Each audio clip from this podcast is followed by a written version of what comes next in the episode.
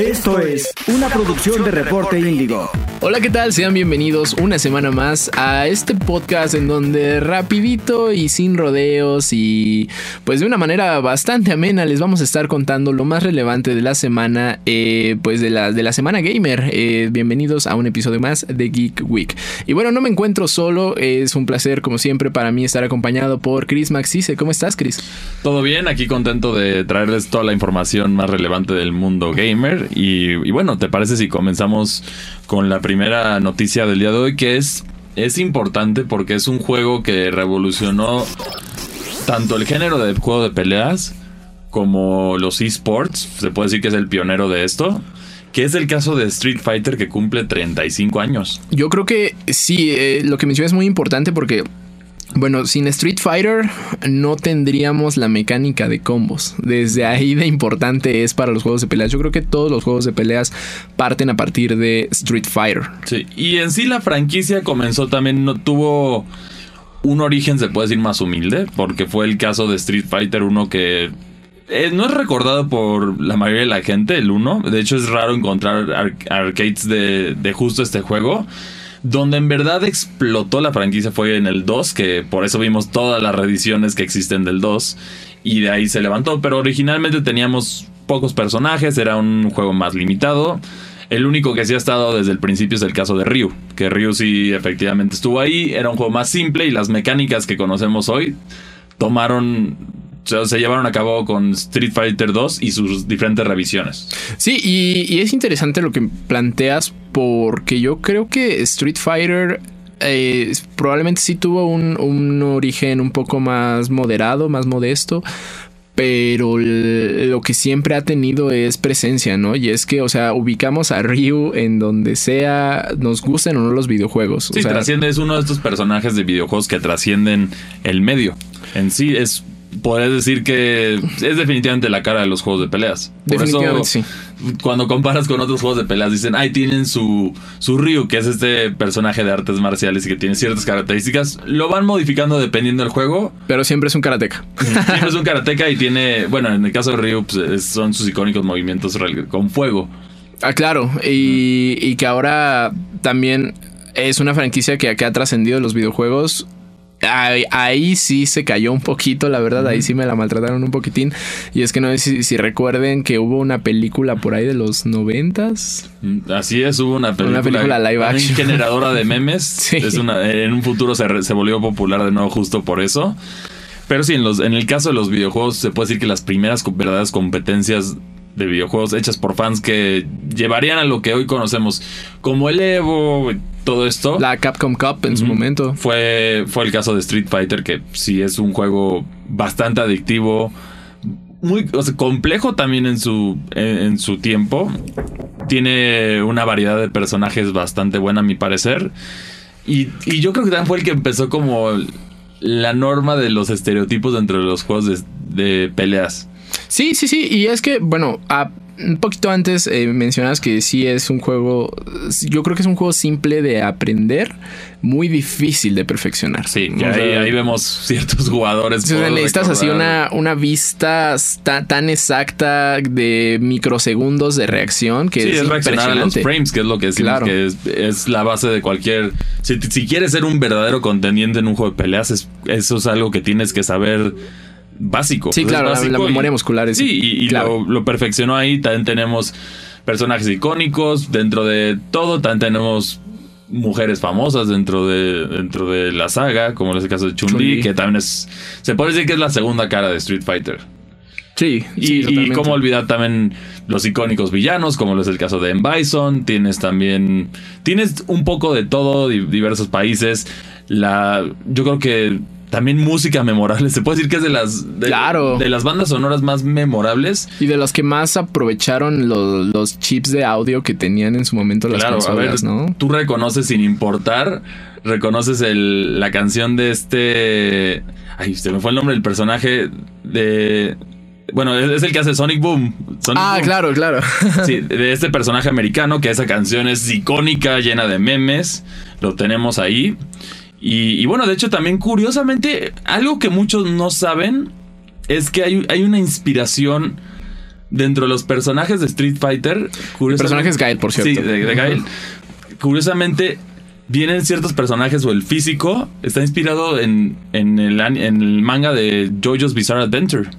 Ah, wow, eso, eso no lo sabía. de hecho, Polnar, bueno, hay, hay, dos personajes que se parecen, que le dan el, justo el origen a Gil en, en, cuestión de diseño. Que uno de ellos es Jean-Pierre Polnareff, que es un personaje dentro de la serie de JoJo's. Y también hay un general alemán que voy a, voy a cortar el nombre entonces porque ahí sí no me acuerdo del nombre exacto, pero los dos, si tú los ves, dices es Gil. O sea, el diseño, sí hay, una, hay un cierto guiño ahí que tuvieron la inspiración. Y bueno, también son, son personajes que trascienden los tiempos, son icónicos todos estos personajes y de hecho ahora estamos con ansiedades ya esperando lo que va a ser Street Fighter 6. Eh, sí, y que bueno, también promete mucho porque pues está hecho con RA Engine, el mismo, el nuevo engine que trae Capcom, que bueno, está siendo usado para los remakes de Resident Evil y que bueno, han sido maravillosos. Eh, y bueno, el, el Engine nos vemos, vemos también que es muy adaptable. Y es interesante porque los juegos de peleas eh, al modo de realización son un poquito más difíciles en el sentido de que tienes que hacer que se sienta justo, ¿no? Las famosas hitbox, que es esto a nivel programación, en donde las cajas de colisión, donde registra o no el golpe, debes, debes tener una exactitud un poco más, eh, más precisa para pues, que tu juego sea pues, competitivo, que es lo que están buscando. Y es justo lo que a lo largo de, varias entregas sí ha logrado efectivamente Capcom con, con lo que se puede decir que es el hijo consentido de Capcom, porque a los demás sí los dejaron medio olvidados. Saludos por ahí a Mega Man. Ya, Dino Crisis. Pero, pero bueno, Street Fighter es una que es eterna. Si bien solo decimos que es el número 6 de los juegos, sabemos que hay reediciones de cada uno, especial del 2. El 2 es como el parteabas, como lo, dijimos, y de ese sí hay reediciones hasta en la sopa. es el 6 numérico, pero han habido entre revisiones y crossovers. Sí, también crossovers. Tenemos los icónicos también Marvel contra, Marvel contra Capcom, que Marvel tiene muchos personajes. Entonces sí tenemos estas colaboraciones y, y bueno, es una franquicia que no, no se va a ir a ningún lado. Es una de esas que, que sale el nuevo juego, vende, tiene su comunidad competitiva.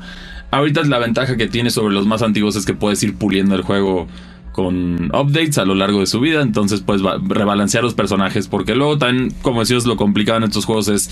Puede haber personajes que sean demasiado poderosos. Y antes, eh, antes en esa época no se podían rebalancear. Por eso existían esas reediciones. Pero ahora ya simplemente es una. Con un simple update ya lo resuelves. ¿Con qué juego conociste Street Fighter? Yo lo conocí en el arcade justo con el 2. Pero no. Tengo que acordarme. No, no, no, no, no fue en el arcade. Fue la edición de Super Nintendo de Street Fighter 2. Que para mí es la que tiene la mejor banda sonora. Ahí a lo mejor a criticar por, por el, el Super FX chip que daba, permitía otra, otra forma de audio, pero sí tienes. Y la banda sonora, es que sí, este juego está en la banda sonora es icónica. O sea, tienes el tema de Honda, que es clásico. O sea, entre los más resaltantes son justo el de Gil, el de Ryu y el de. Y el de Honda, a mi parecer. Cada quien tiene su, su gusto, pero sí tienes esto. Y, los personajes son muy memorables, son muy bien diseñados y trascienden. trascienden el tiempo. Ciertos personajes han tenido revisiones porque ya no están tan, tan acorde a lo que vemos ahora, a lo que la audiencia pide, por, en el caso específico de las mujeres que ya por ejemplo, por ahí vemos que Cami ya no está tan claro, ya hay que vestirlas un poquito más. Sí, las vistieron un poquito más, pero siguen siendo los mismos personajes tan icónicos. Y, y, sí, y tenías lo padre de este juego es que cubrías todas las artes marciales. Tenías diferentes artes marciales de todo. Tenías un poquito de todo, de diferentes movimientos. Y había, había patadas y tenías. Y es, es muy simple en el sentido que tienes solo la respuesta que es puño, y puño fuerte, patada y patada fuerte. Claro. Y simplemente el bloqueo y moverte y brincar. Esos son, esos son lo que tienen todos los Street Fighters, pero va mucho más allá porque tienes que saber tú todo esto a la par y combinarlo para, hacer, para dominar a tu rival, que es, yo creo que es lo que lo que también impactó tanto. Y te recordás en, los, en la época gloriosa de los arcades, estos momentos de, de que llegabas y estaba el rudo de la de la esquina que nadie le de farmacia, ¿no? Sí, claro. En el caso de México sí era más farmacia, pero, pero sí, entonces sí era. Es, es, una serie icónica y no se va a ir a ninguna parte. Yo creo que es, es de las referentes a los videojuegos y de su género definitivamente es la cara. Sí, o sea, tan solo el ver el tráiler que sacaron, el teaser que sacaron de Street Fighter 6, o sea, el mundo enloqueció. O sea, perdieron la cabeza por un tráiler de creo que menos de un minuto. Sí, que ni siquiera enseñaba gameplay. Ah, nada. sal- nada, salía Ryu con... Eh, bueno, la silueta de Ryu. Sí, la silueta de Ryu como que se veía más moderno y ya. Ajá. Que ahorita, si bien no ha tenido la mejor recepción, han, han ido ajustando detalles Capcom. Creo que a mí lo único que no me gustó de ese anuncio fue el logo. Eh, El logo lo sentí un poco sin presencia, el logo de Street Fighter 6. Espero que sea un placeholder y no sea como el, Pues habrá que ver. el logo final. Porque bueno, eso lo, lo vimos también con God of War Ragnarok y otros juegos que han habido más placeholders, pero, pero bueno, es una franquicia icónica, como decimos. También, de hecho, para cerrar esto, justo también es de los que tiene su merecido spot en Super Smash Bros. Que es la celebración Claro. de los videojuegos y también no podía faltar Ryu. A mí me hubiera gustado, la verdad, que hubieran incluido a Chun-Li y no a Ken. Pero, Pero era mejor. un espacio porque era otro personaje completamente diferente. Entonces, por eso se entiende que lo hicieron así. Pero sí, esta franquicia es muy divertida. Y bueno, ahí déjenos también en los comentarios y coméntenos cuál es su. ¿Cuál es su personaje favorito de Street Fighter? Para mí, yo creo que sí sería Chun-Li. A mí me gusta mucho usar Chun-Li y su icónica patada voladora. Sí, sí, el Spinning Bird Cake de, de Chun-Li Sí. es buenísimo. De hecho, eh, creo, creo yo que, bueno, yo soy muy neófito en los juegos de peleas, este, pero me gustan, me, me divierto mucho. Eh, y creo que sí, Chun-Li es como de los de los personajes más adaptables y de introducción a este, a este género y a esta franquicia en general, que bueno, 35 años y yo creo que, como mencionas, no va a ir a ninguna parte. Yo creo que vamos a tener otros 35 años más y esperemos seguir hablando de esto. Y bueno, para, para ese momento seguramente va a estar Street Fighter 8, pero, pero así lo dejemos. Y bueno, pasamos a nuestro siguiente tema que... Hablando de juegos icónicos. Sí, claro, que ahorita ya hemos visto ahí ciertos juegos de terror que se quedaron en el limbo. Uno de ellos claramente es Ah, Silent no, Hill, que... Ocho años, por Sí, cierto. que justo hablando de, de Capcom, ¿no?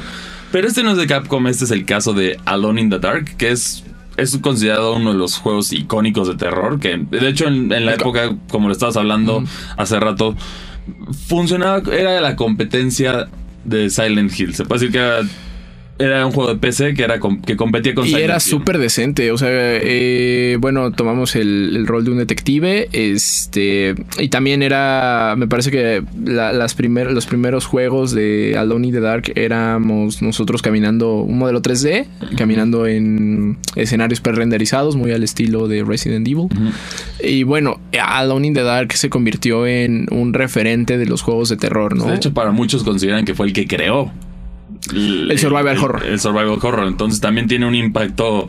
Estamos hablando, de hecho, de puro juego que tiene un impacto que trasciende. Entonces, cualquier juego de terror survival va. Mucho, muchos se lo atribuyen aquí. Y bueno, lo interesante de este. De, de- de esta nue- de este nuevo juego, que de hecho fue. Se fue, fue filtrado por una. por una tienda otra vez. Pero aquí, clásico. aquí THQ Nordic dijo definitivamente tengo que sacar el comunicado antes de que, es- de que, de que me lo arruinen. Entonces sacó el comunicado y bueno, efectivamente va a llegar el, el juego a PlayStation 5, Xbox Series X y S y PC. Ahí va a llegar esos tres. Ahorita no hay mucho detalle que podemos, solo hay un trailer de presentación en el momento, pero algo que está interesante también es, es el escritor. Sí, claro. Que Eh, justo va a ser este Michael Hedberg que, bueno, quizá a algunos, a los que se brincan los títulos de los juegos no les suena, pero ahí tiene, tiene un par de juegos, tiene Need for Speed Payback, Soma y bueno, y el último que es el que más me emociona para este juego específico, que es la serie de Amnesia, que sabemos sí, que es una serie que da muchísimo miedo, es muy divertida. Que bueno, Amnesia y Soma son del mismo equipo, Sí. mi- de la misma casa productora, y creo que los dos fueron increíbles, ¿no? Y curiosamente, eh, Amnesia y Alone in the Dark tienen algo en común, que están basados en relatos de H.P. Lovecraft. Ahí- ahí entonces ahí está el otro dato curioso aquí tan estamos aprendiendo. Ya, ya saben los personajes de Jojo en Street Fighters y ahora sabemos también este detalle. Y, y bueno, y por último también tenemos un juego que, que está desarrollando Nintendo que va a salir el próximo mes. Que ya, ya Nintendo ya cambió la tradición de los directs. Ya parece que ya tiraron a la basura el diseño, el modelo anterior. O bueno, eso parece. En el Donde amontonaban, Amontonaban todos todo y te daban dosis como de 5 minutos de los juegos importantes. Pues lo hizo, lo hizo un poquito al inicio de este año, ¿no? Solo lo hizo al inicio de este año, pero ahora ha tenido directs dedicados específicamente al juego. Lo tuvimos en. En julio lo tuvimos el, el direct de Xenoblade Chronicles 3. Que nos dio media hora de que sí te explico. O sea, casi casi te spoilan el juego. No ese grado, pero sí te. Ese, como es un juego de historia, muchos se brincaron. Sí, el más direct. a detalle, más Sí, a detalle. Se brincaron el, el direct. Pero este Splatoon hace un buen trabajo explicándole qué es Splatoon para los que no lo conocen. ¿Qué es este juego? Es un juego de disparos en tercera persona con toques de Nintendo. O sea, es desarrollado por Nintendo y tiene esos toques de Nintendo que esperamos. Entonces, no hay violencia. La- en lugar de balas, las pistolas disparan tinta de colores. Sí, sí, sí. Y, y básicamente lo que haces es. Tienes que. El, el objetivo del juego no es. No es matar al, al rival. Es simplemente tú, tú, dis- tú disparas y tienes que manchar el suelo de la tinta y llegar. la- cubrir la mayor superficie posible. Así Ese es. es. tu objetivo. El que cuando se acaba el tiempo, el que más tiene. Tiene, tiene tinta, gana. Y es, es un modo entre cuatro jugadores que, que caracteriza, tiene una comunidad muy divertida porque votan en diferentes temas. Por ejemplo, tienen los eventos que tú votas.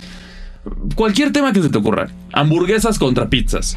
Entonces tú eliges qué equipo, yo voy a jugar, yo soy más de pizzas, voy a jugar por las pizzas y el que gana al final gana lo que- como lo que- por lo que votaste, ¿no? Ajá. Este está divertido, también va a regresar su modo de su modo que se llama Salmon Run, pero es básicamente un tipo hordas o lo, o lo que conocemos que son estos que aparecen enemigos prácticamente interminables, que en este caso son son es son como salmones porque el el mundo de Splatoon es muy extraño. Yo diría que es el juego más japonés que tiene Nintendo. Y yo creo que tiene, eh, bueno, me, me gusta mucho la el, el enfoque que tiene al multiplayer porque lo están haciendo muy bien, pero me gustaría ver más historia de Splatoon. Creo yo que tiene un universo mm, pues interesante, ah, divertido, ¿sabes? La premisa es, es muy simple, dentro como, bueno, como es de esperarse en los juegos de Nintendo que no son RPGs. Entonces, básicamente, es un mundo post-apocalíptico, existe una, mu- una mutación. Salen los Inklings, que son tus personajes que son como mitad calamar, mitad niño, Niño. adolescente. es muy extraña combinación. Y bueno, tienen una guerra, tienen conflictos bélicos contra un- unos pulpos humanoides que son diferentes tipos de pulpos. Hay unos que solo son un tentáculo con caras o... Y bueno, tienes al- a su villano que es... Así, así se van a dar cuenta de lo, de lo curiosa que es esta serie. Que es un DJ que se llama DJ Wasabi. Que es un pulpo. Es un pulpo y toca música electrónica así bien... maciza. Bien maciza. Está divertido. Muy divertida las campañas. Son cortitas las campañas. En esta, por alguna razón, va a ser el regreso de los mamiferoides. Así, le- así se llama la nueva campaña.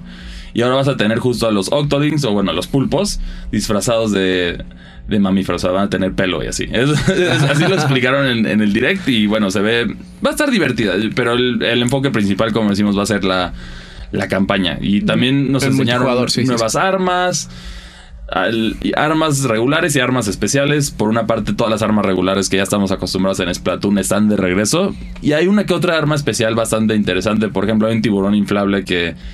Que, que lo, tú lo guías y luego cuando hace contacto explota y hace Básicamente un daño. misil glorificado, ¿no? Hay diferentes. Ah, o sea, tienes que verle todo, tiene su equivalente dentro de los juegos, pero es el objetivo es, es- es manchar de tinta todo el mapa. A mí me llama la atención este refri que tienen, que trae como bebidas con distintos boosts, eh, como que esta parte más enfocada a- al soporte, eso está chido. Sí, Creo que eso, no es más para la eso es más para la campaña específicamente.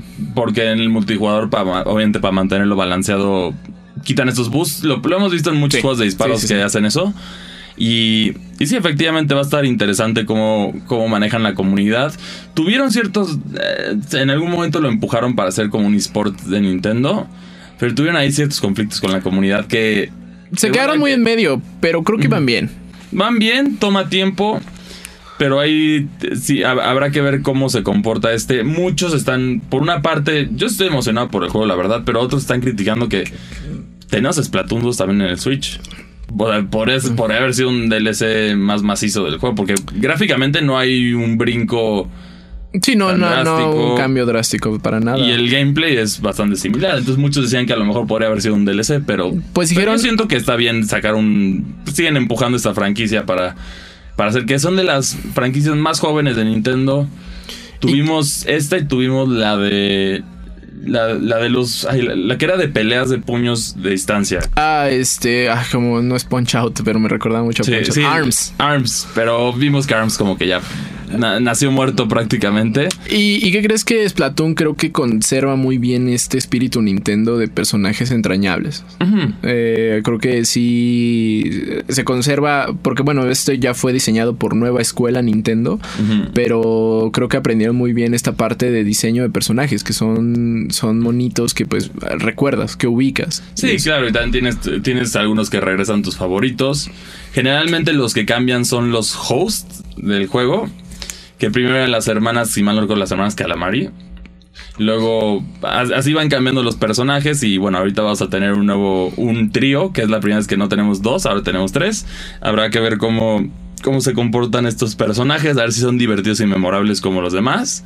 Y en cuanto a contenido, Nintendo ha dicho que le va a dar de vida al menos dos años. O sea, que dos años se van, van a estar van a llevar sacando mapas, pero... DLC gratuito, gratuito y DLC Sí. ya más grande. Pero lo bueno de Splatoon, a diferencia de otros, es que sí se ve más completo el juego. O sea, tiene contenido desde el lanzamiento, que eso finalmente, que bueno que ya, ya lo lograron con uno de sus, de sus otros juegos. Porque pues, ahí seguimos Mario Strikers Battle League, que lo siguen apenas alimentando. Terminando de construir. Sí. sí. Y por otra parte tienes Mario Kart, que ese sí está completo y ese sí, ahora ya es Así es un monstruo. Sí, ya es un monstruo.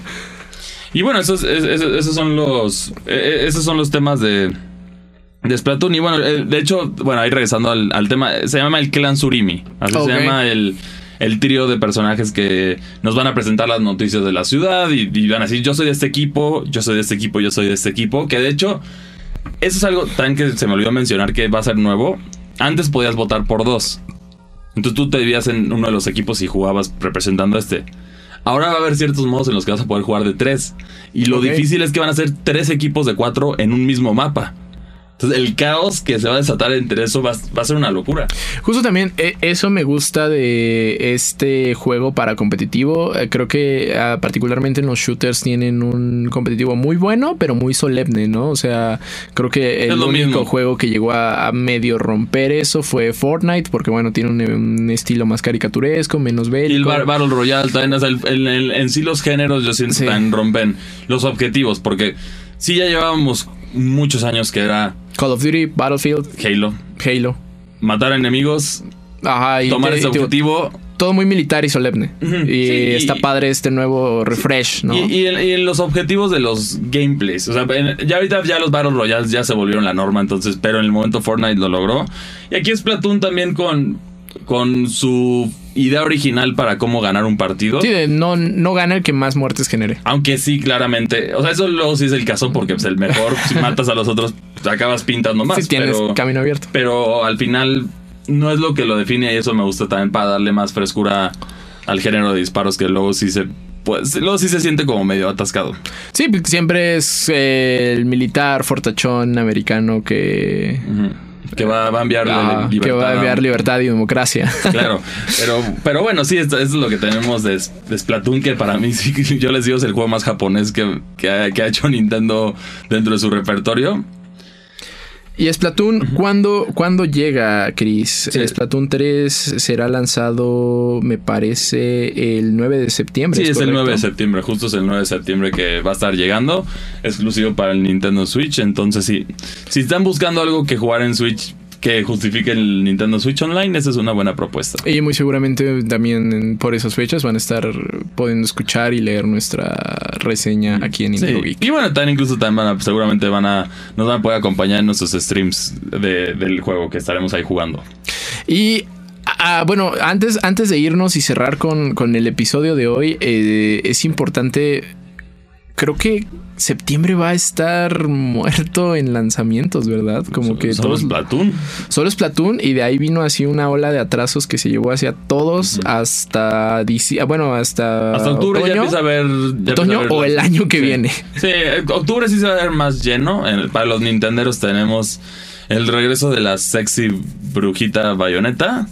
Y también varios juegos de terror, si mal no recuerdo, van a estar llegando por esas, por esas fechas. Sí, bueno, también ya, mm, lo que sí es que ahorita ya está empezando la, la fecha de, bueno, la temporada de juegos deportivos. Ya va a estar cerca FIFA, ya está Así que FIFA Madden. celebren porque ya, ya, ya van a llegar sus juegos. No, y el, el último, el último FIFA, eso también está interesante. Yo lo Sí. vamos a estar hablando más cerca a su lanzamiento. Sí, seguramente ahí estaremos hablando de eso. Y pues bueno, este, esto ha sido todo por hoy en Geek Week. Muchísimas gracias por acompañarnos. Eh, viene, viene una temporada, creo que yo bastante curiosa para los videojuegos, entre lanzamientos grandes, pero también una sequía ahí medio, Medio extraña. sí, sí, justo. Creo que no la veíamos hace muchos años.